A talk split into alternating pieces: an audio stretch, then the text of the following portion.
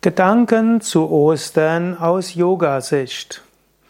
Osternfest ist in der, im Christentum ein der wichtigsten Feste. Manche sagen, es ist das wichtigste Fest.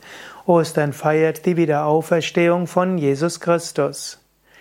Wir finden um Ostern herum in verschiedenen Kulturen Festtage, wo es immer darum geht, dass Nachdem etwas ganz Schlimmes passiert ist, etwas Neues, Gutes geschieht.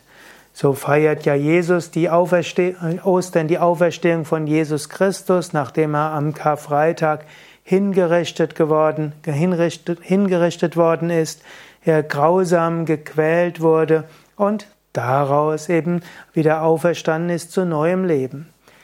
Es gibt das Passafest, das um die gleiche Zeit war bei den Juden, das feiert die Befreiung aus der Sklaverei.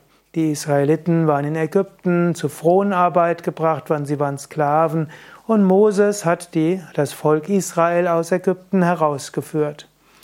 Wir finden die Geburt von Rama und von Hanuman um die Zeit, die auch dafür stehen, aus Sklaverei und aus Leid zur Freude hinzukommen. Und so kommen wir an. Es gibt natürlich die Fruchtbarkeitsfeste bei den Germanen, bei den Kelten.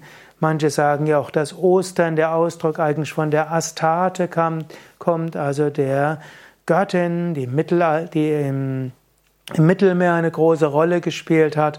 Und manche sagen, dass diese eben auch als Ostara zur keltischen oder germanischen Göttin geworden ist.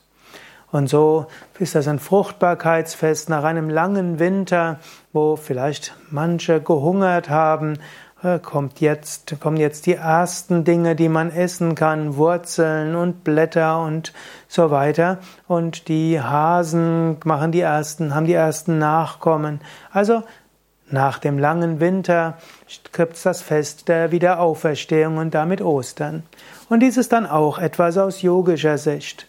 Wann immer etwas Schlimmes passiert und du eine Phase der Enttäuschung und der Trauer und der Verzweiflung hast, gibt es die Wiederauferstehung. Es kommt nach dem Winter das Frühjahr.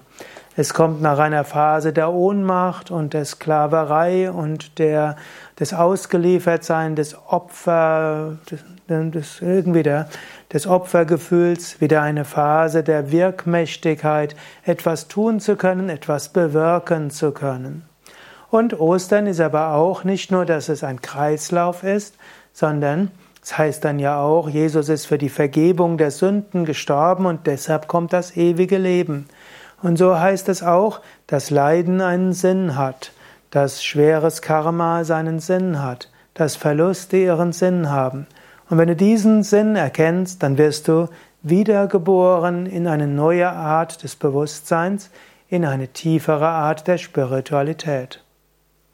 Das sind ein paar Gedanken zu Ostern aus Yoga-Sicht. Vielleicht hast du eigene Gedanken. Schreib's doch in die Kommentare.